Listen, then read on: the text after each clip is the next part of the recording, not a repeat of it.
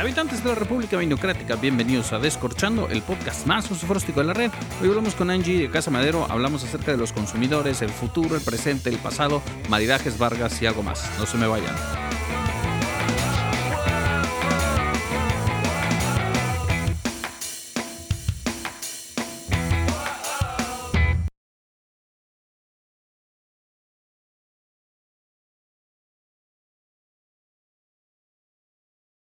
Hablar de vino mexicano es hablar de tiempos, espacios, movimientos, lugares, situaciones y anexos circunvecinos. Pero para, hablar de una situación diferente, para hablar de cómo está cambiando nuestro paladar, los factores que lo afectan, está conmigo en la línea espacial y virtual Angélica Pérez Martínez, que trabaja en Casa Madero. Angie, por favor, preséntese. Hola. Pues sí, digo, mi nombre es Angélica Pérez Martínez, todo el mundo me conoce como Angie, y tengo trabajando ya seis meses en Casa Madero. Estoy viviendo actualmente ahí en Parascovila. Escrita con lo de la, del coronavirus, me tuve que ir acá a Monterrey con mi Ah, buenísimo, buenísimo. ¿Y allí en, Casa Madero trabajas en barra o en qué, trabajas? Trabajo en servicio.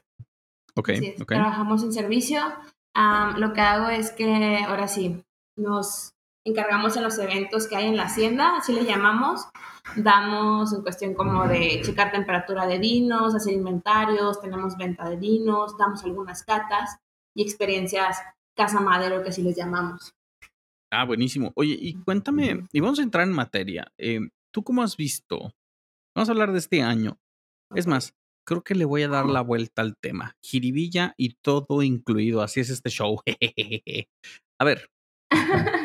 Tú que has estado al frente de la barra de Casa Madero, ahí en el servicio, ¿qué tipo de clientes te toca ver? Vamos a hablar de la estratificación del cliente que va a Casa Madero. Ay, ñe, A ver, ¿qué tipos de clientes te han tocado? Veme platicando. Me toca el. Es que ahora sí toca de todo. Me toca como el que se cree que sabe, pero no sabe. ¿Y cómo lo detectas? Porque se cree que, no sé, ya ves que hay algunas temporadas que la gente se cierra con algunas uvas y cree que esa es la mejor uva y no lo mueves de ahí. Ajá. Entonces, o me toca eso, o me, no sé, que empiezan a decir que porque tenemos vinos gran reserva, o que el tiempo de barrica debería de ser de más, o debería ser menos, o sea. Wow. Sí, me toca ese tipo de gente. O sea, hay gente que empieza a opinar. Ajá, bastante. No manches. Bastante, o sea, la verdad me toca mucho, es muy chistoso porque, digo, los enólogos saben por qué metieron tanto tiempo en la barrica o cosas así. Obviamente. Y ellos de que no, debería tener más tiempo en barrica. Y tú así de, pero pues oye, o sea, pues ahora sí es lo que tenemos nosotros aquí de producto. No, no, no, debería tener más tiempo o no, yo creo que le faltó más. O sea, wow. Es, un, es una gama donde encuentras todo tipo de gente, ¿no?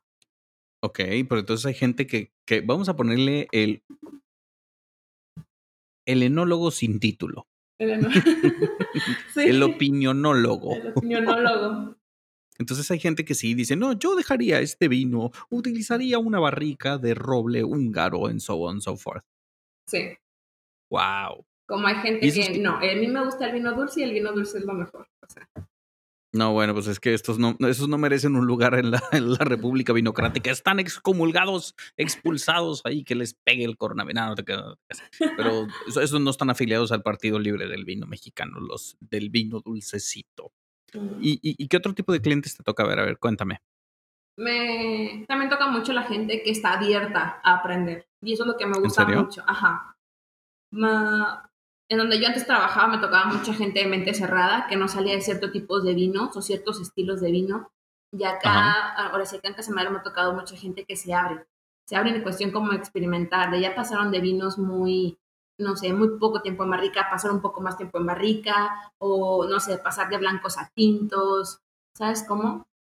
Sí. Entonces, sí, también me toca mucho ese tipo de gente que se da la oportunidad de tener una, una nueva experiencia con el vino quiero regresar un poquito a eso que dijiste, que hay gente que está súper casada con una, con una uva. O sea, sí llegan diciendo, es que a mí nada más me gusta el Cabernet.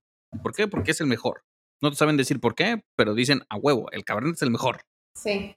Hace poco, ajá, hace poco me tocó algo muy chistoso que me tocó, es que, ah, ¿tienes tempranillo? Nosotros sí, fíjate que lo tenemos en una mezcla, ¿no? Y, pero no lo tiene solo. Y nosotros, no, no lo manejamos solo.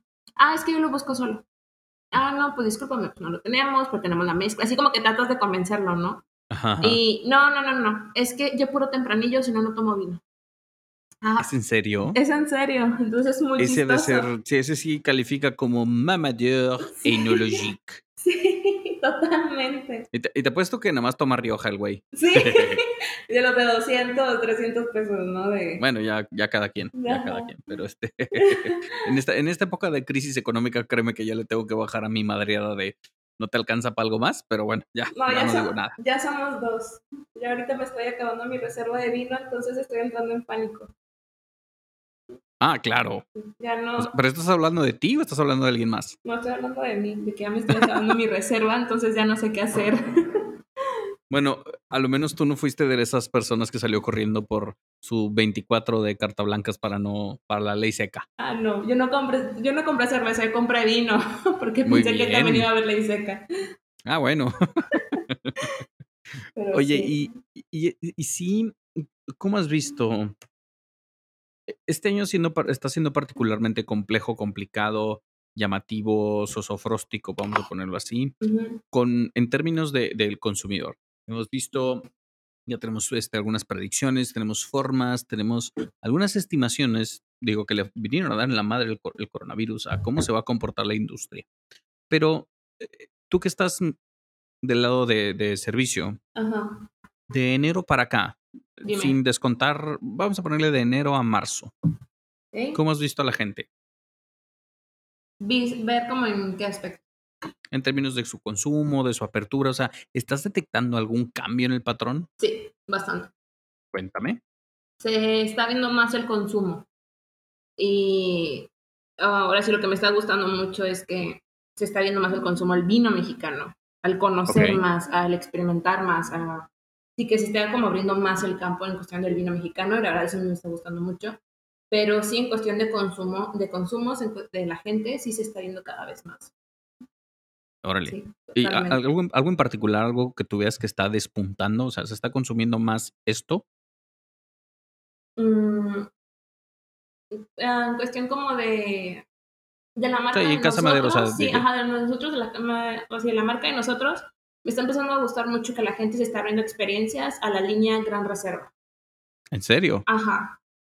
Sí, la gente, ahora sí, les platicas de los vinos Gran Reserva y, oye, ¿sabes qué? No, mejor me llevo uno. O sea, es que me gustó, porque hace poco probé, no sé, el, Gran Reserva Shiraz y se dan la oportunidad, no sé, de probar los otros, ¿no? El Malbec, el Cabernet. O sea, la verdad se está abriendo mucho campo en ese sentido y la verdad está súper Pero entonces, eh, ¿pudieras llegar a decir que se está sofisticando un poquito? No sofisticando, vamos a decir que están buscando vinos con un poquito más estructura, más barrica, más complejidad. Sí, bastante. Wow. Digo, y claro, ahorita en temporada de primavera-verano, pues también se están viniendo los blancos y el rosado para arriba, ¿no? O sea, claro, que era lo que te iba a decir, o sea, eh, sí se alcanzó a detectar tantito esta, pues este, este incremento del consumo de blancos y rosados. Sí, más de nuestro rosado. ¿En serio? Sí. ahora sí, el vino que se está empezando, no sé si sabías, pero el gran el, rosado de nosotros, perdón, el rosado 2019 cambia de uva. Ahora la uva es uva Shiraz. Ah, no me digas. Ah, hijo. Años anteriores, años anteriores había sido de, de uva Cabernet Sauvignon. Ajá. Y este año, el año, bueno, sí, el año 2019 fue de, cambiaron totalmente y fue de uva Shiraz. Cuando llegó nosotros a la tienda fue como de, caray, qué interesante, ¿no? Y fui una de las primeras que lo compró y la verdad está muy rico, está muy refrescante, tiene las notas a frutas súper potentes. La acidez muy marcada, pero muy, muy refrescante, ¿no? Que es lo que mucha gente ahorita está buscando y más en tiempo de, de, calor. Entonces, la verdad, sí, sí se ve mucha demanda en cuestión de ese vino. Pero entonces, igual, ¿a qué crees que se debe ese cambio? ¿Fue una decisión enológica, una decisión comercial? Porque recuerdo que un, en una añada, ya no recuerdo qué, año fue, eh, algunos que es que críticos de la industria, porque de críticos no tiene nada, y de la industria no tienen más que mal vividores, eh, decían que un, un año el, el, Casa Madero fue hecho para la masa, el Casa Madero B, porque lo dejaron con azúcar residual. Dijeron que fue un defecto y que estaban insultando al paladar de los, de los altos consumidores. Y la verdad, yo creo que, o sea, yo mi opinión al respecto. Nada más quiero entender si estos cambios son decisiones enológicas, comerciales o, cómo, las, cómo las manejan. Mm, te voy a ser sincera, no sé mucho del tema, pero sé que viene por parte de enología. Ah, buenísimo. Digo, qué, bueno.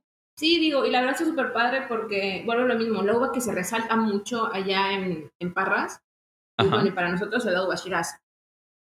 Entonces, digo, si tenemos una uva superestrella con nosotros, aprovecharla, ¿no? Para hacer rosado con ellos y ha salido súper bien, ¿no? O sea, mucha gente le ha gustado. Y más, digo, se ha visto más demanda que, el rosado del, del rosado 2018. Wow. Y, en términos de, de, la demanda, es. Em, Dime. ¿Cómo? Es una pregunta que le hice a Diego y, como que le sacó la vuelta. Un saludo a Diego si está escuchando esto. Me gustaría, para la próxima te vamos a invitar también para que estemos los, los tres aquí platicando. Sí, claro, sí. ¿Y cómo gradúas a la gente del 3B? ¿Cómo le haces? ah, ¿verdad? bueno, ¿cómo lo harías tú? Pero, a ver, dame un ejemplo, defíname cómo para, saber por dónde va. Mira, este, yo, yo me refiero a graduarse del 3B como esta persona que siempre que toma vino mexicano tiende a encasillarse en una sola botella. En una sola botella. Y esta sola botella es como que la ves y comercialmente es tu go-to, tu fail safe wine. Donde lo ves, vas a comprar. Para muchos de los consumidores de Monterrey o del noreste del país, pues el 3B de Casa Madero es uno de ellos. No es crítica, solamente es una observación. Ahora bien, ¿cómo grabamos a la gente del 3B? Que, o sea, que pase como a otro estilo de vino. Sí. ¿Tú qué harías? Digo, deja tú. Yo creo que tienen el gran reto de que la gente no te consuma 3B y que empiecen, por ejemplo, con los monovarietales que por lo que estoy entendiendo, la gente a veces prefiere el 3B que los monovarietales. y para mí es una expresión enológica bien bonita para entender como la Cabernet, la Merlot, la Malbec, que de línea se me hace espectacular. Eh, tiene como coexpresiones diferentes. Pero eso soy yo. ¿Cómo lo hacemos con la demás gente? Fíjate que algo chistoso. La gente que me ha tocado, que me pide, o sea, como que, oye, recomiéndame un vino, o la gente que llega pidiéndome el 3B, eh, de cajón, la gente que me llega pidiendo 3B, siempre trato como de, oye, ¿ya has probado el Malbec? Que también lo personal es uno de mis favoritos. O ya has probado el Merlot, ya has probado el Cabernet, de que, ah, no, no lo he probado. Ah, bueno, trato más o menos como de cambiarlo del 3B a que prueben también la otra línea. Porque volvemos, al, porque volvemos, al, o sea, volvemos a lo mismo. La gente se cierra, ¿no? O tenemos ese, ese defecto, por así decirlo, que nos cerramos en cuestión de algunas uvas o de, algunas, de algunos tipos de vino. Entonces siempre yo en lo personal trato de que, bueno, estás en el 3B, cambiarlo a otro estilo. Y, y, al, y, ahora sí, y al revés. O sea, tienen algún estilo de, oye, nada más me gusta el Cabernet, oye, nada más me gusta el Malbec. Ah, bueno, date la oportunidad de probar el 3 O la línea Gran Reserva. ¿Y tú crees que este encierro slash cuarentenoso sería una buena oportunidad para probar más vinos? Sí. ¿Y, y cuál, cuáles crees que son los factores que, que afectan porque creo firmemente, y lo platicaba con, con, con Iker, donde el consumo de vino, la apreciación de vino también tiene que ver con tu ambiente, tus factores emocionales, vibracionales, cósmicos, astrológicos, espirituales, si quieres ponerlo a Iron Give a Flying Fuck. Pero lo interesante es cómo el contexto, eh, el contexto como que te lleva, te lleva a, a probar cosas diferentes o a ser más receptivo a probar cosas diferentes. ¿Cuál, ¿Cuál, es tu opinión al respecto? ¿Tú, tú, tú qué entiendes o, tú qué ves de esto? El simple hecho que si quieres aprender de vino, tienes que experimentar. Ok. O sea, eso yo lo tengo muy en claro, ¿no? ¿Quieres aprender de vino? ¿Quieres probar otro tipo de cosas? Pues date la oportunidad de experimentar. Digo, nos hemos platicado en algunas otras ocasiones. Que a veces compras vinos súper carísimos que dices, no manches, esto ya está de hazme pericot. Sí, claro. Como hay vinos muy económicos que dices, oye, ¿sabes qué? Esto está súper bueno. Entonces, entonces Te metiste en camisa de once varas solita. Solita, solita, solita. Solita, solita. Yo no dije nada, tú solita. Yo te puse el pozo, tú te aventaste, mamacita. A ver. Si tuvieras que utilizar a una, una botella de, de Casa Madero, exceptuando los Monteviña, para hacer clericot, ¿cuál, cuál utilizarías? Añañe, añeñe. vamos a hacerlo para atrás. ¿Lo utilizarías para coctelería y mixología? A ver. usaría. Sí, es que me estás. No, hombre. ¿La verdad? Uno. Uno tienes que decir. Ok, ahí te va. A ver. Pero es gusto mío, aclaro. Ok, ok. Esto, esto, disclaimer, esto no representa las opiniones del empleador de Angie. ¿eh? No, no, no. Las opiniones expresadas en este espacio no necesariamente reflejan las opiniones, las, las opiniones y las preferencias del empleador de Angie. Venga, échale. Ok, gusto mío. Si tú me hubieras preguntado el, no sé, a principios de años o el año pasado, ¿cuál, cuál vino? Te hubiera dicho que el Merlot 2017. No mames, ¿en serio? Yo te hubiera dicho, pero... ¿Por? Eh, eh, elabora. No, se me hacía muy... Muy ligero. Ok. Entonces, hice, o sea, si se me hacía muy ligero, se me hacía un vino como muy... Sí, no lo sentía mucho al paladar, ¿sabes cómo? Entonces, pero Fíjate que ya no, porque hace poco, a principios de años, probé el Merlot 2018 y me puse un tapón de boca. Entonces, ¿En serio? La verdad, sí. Se hizo también uno de mis favoritos. Ok. Entonces, ya descartando eso, yo creo que me iría con el Cabernet. A mi opinión y a mi gusto. Está bien, está bien, es legal. ¿Alguna razón en específico? Mm, mm, no. Ok. No, está bien, digo, cada quien lo puede tomar como quiera, nada más estaba, estaba tratando de entender el proceso. Y otra pregunta, y para, para poder ir cerrando esto, Dime. Eh, ¿quieres empezar a hacer episodios más pequeñitos, así como, como Diego de la Peña y sus medias botellas? Como quiera, pues sacar una edición de Descorchando para que se entretengan tantito, para que tengan de qué hablar. Eh, Angie, ¿tú cómo ves, cómo ves que vamos a salir de esta? ¿Cómo ves el mercado, el consumo? ¿Tú qué ves? ¿Va a haber más gente visitando Parras, más comprando, menos comprando? ¿Tú qué ves? Me gustaría pensar positivamente, pero como se ve la realidad, yo creo que se va a venir un poquito para abajo. Ojalá me esté equivocando, y te lo digo con todo el corazón, ojalá me, esté equivocando, porque estaba empezando a tener mucha demanda el vino mexicano. Ah, te impresionas, en serio, de cuánta gente de Monterrey, de Saltillo, de Torreón visitan Parras. En serio, Híjole. te impresionas de cuánta gente visita. Aprovechando los milagros de la tecnología, ya eres yo, Carlos, el soso fróstico, and the Wayne Hunter Solares, presidente de la República Vinocrática. Comandante supremo del Partido Libre del Vino Mexicano, te nomino a ti, Angélica Pérez Martínez, para para participar en la mesa redonda, cuadrada o la mesa digital que vamos a hacer, que se llama Descifrando al Consumidor Regio. Añeñe. Ándale. Entonces voy a traer a ti, voy a traer a Humberto, a Danizada, vamos a traer a unos cuatro o cinco, a ver si podemos descifrar al consumidor regio, porque yo creo firmemente que esto que dijiste viene, viene bien para entender qué está sucediendo en el mercado del vino mexicano. Sí, pero encantada, tú sabes. Buenísimo. Y, pues, eh, sigue, ¿tú cómo ves cómo va a estar este, tema de la industria? ahora sí, pues volviendo al tema, ¿no? Mucha gente no le gusta tomar vino mexicano porque dicen que es muy caro, ¿no? Y sabemos los porqués. Entonces, yo siento que se va a venir un poquito para abajo. Vuelvo a lo mismo, ojalá me esté equivocando. Ajá. Porque la verdad, hay que apoyar lo local, no hay que apoyarlo. Sí, lo mexicano, vuelvo a lo mismo. Ok. Entonces, pues se va, a venir, una temporada difícil, ¿no? Para la, industria del vino. Muy, muy difícil. Ok, y si tú pudieras, a ver, te voy a hacer unas preguntas rápidas. Fíjate bien, fíjate bien, esto está bien interesante. Eh, déjame lo pienso bien. Listo, ahí te va. Aguas. Esto tienes, me tienes que responder en, en, un segundo, sin pensarle mucho. Ok. Vamos a hablar de cada uno de los vinos de Casa Madero yo te lo voy a decir, y tú me vas a decir el maridaje, no maridaje normal, un maridaje Vargas acá chido, pero también puede ser canchero, elaborado, no elaborado. ¿Sale? Ok. Vamos a empezar. 2B de Casa Madero. 2B, un ceviche con mango. Ceviche peruano, muy bien. Eh, Chenin Blanc.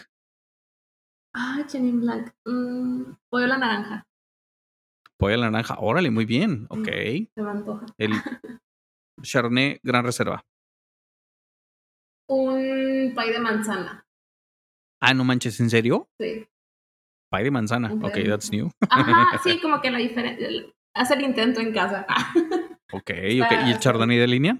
El chardonnay de línea, el típico postre de ate de membrillo con queso panela. Ah, te membrillo con queso panela. Muy bien. Ah, interesante. Eso no me lo hubiera pensado. Mm, vamos a ver, el Merlot. Merlot. Mm, Merlot 2018 se me antoja con, no sé, algo con, ay, pues algo ahumado, pero no ok. muy fuerte. Pulled pork, brisket, algo así. Ujú. Ok. ¿Y el Cabernet de línea? Cabernet de línea, ese sí yo siento que algo ya, no sé, algo grasosito, ¿no? Unos tacos, un- unos tacos de, de tomahawk. Digo, un corte de tomahawk, perdón. O unos tacos de, qué rico. de tuétano. Ok. ¿Y el Malbec? Ay, ese- unas brochetas de, eh, ahora sí, de ribeye. Ay, se me hizo Uf. agua la boca. Pasadas, Sí, yo por, también. eh, pasadas por granos de café tostado y pimienta negra. Oh, logrón. be- Uf, qué buena imagen. Sí. God damn, sister. Muy bien. Ahora vamos a los Gran Reserva. Eh, el Shira Gran Reserva. Si la gran reserva, ese. mm, mm, ay, Jesús. Pues vuelvo a lo mismo. eh, un corte. Corte de Un corte. ajá. Muy bien. ¿Se dan cuenta, estimados podcast escuchas, que Angie tiene un paladar demasiado fino porque no, no ha aventado nada Vargas? O sea, todo así súper finito, elegante, ni bolsas de chetos, ni sneakers. Bueno, el pie de manzana, Oye, aunque no lo. concedo. Bueno, ahí te va una. Pero me da pena decirlo. No pasa nada, aquí no se juzga. La verdad sí, pero no se juzga. Bueno, ya ves que hay una marca muy famosa de unas hamburguesas que tiene forma estrellita. Carl's Jr. Ajá. Con ¿Cuál? El, con el Malbec. No mames, pero ¿cuál de todas? El, la Western Bacon. La Western Bacon con Malbec. Ya lo escucharon mis muchachos. Los pedidos de Rappi van a de- despuntar después de esto. Pídanme, por favor. Está bien, pues yo también le pudiera pegar, ¿sabes qué? Una Orson, algo así también coquetón, pudiera ser. Muy bien. Mucha, una vez lo hice aquí en la casa y mi, o sea, mi familia así como de, ¿what? ¿Qué estás comiendo? Pero la verdad estuvo muy rica la experiencia. Órale. No man. bueno, suena bien, suena bien, suena bien. Ok, ok, ok, ok. Algo Pues express, no algo rapid. Sí, pues cualquier cosa de Rappi. Y si tuvieras, si pudieras agarrar todo el menú de Rappi con Ujú. dos vinos de Casa Madero, ¿cuáles serían? Mm, mm, la... Ay, pues, qué difícil decisión. Porque ahí te va. Se me antoja mucho el pulpo de, del botanero Moritas Ok. con el Gran Reserva Shiraz. No sé por qué, pero se me antoja mucho hacer como ese experimento, ¿no? Como esa experiencia. Ok. Algo, algo mío es que Ajá. no porque sea vino tinto significa que tenga que ir con carnes rojas, ¿no? O sea, ok. sino darte la oportunidad de experimentar, ¿no? De hacer la famosa mexicanada.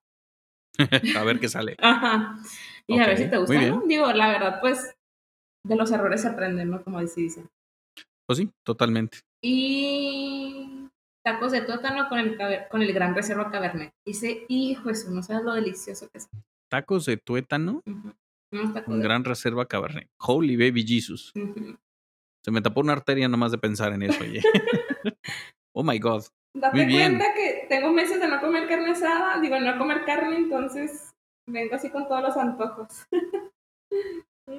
Ahora que me vine de Parras, no, quiero aprovechar. Pues sí, digo, aprovechando también que, que, que, que vas a estar tantito en Monterrey, pues puedes empezar a, probar algunas cosas que, que puedas extrañar ahí en el ranchito que digan parras. que no es común encontrar allá.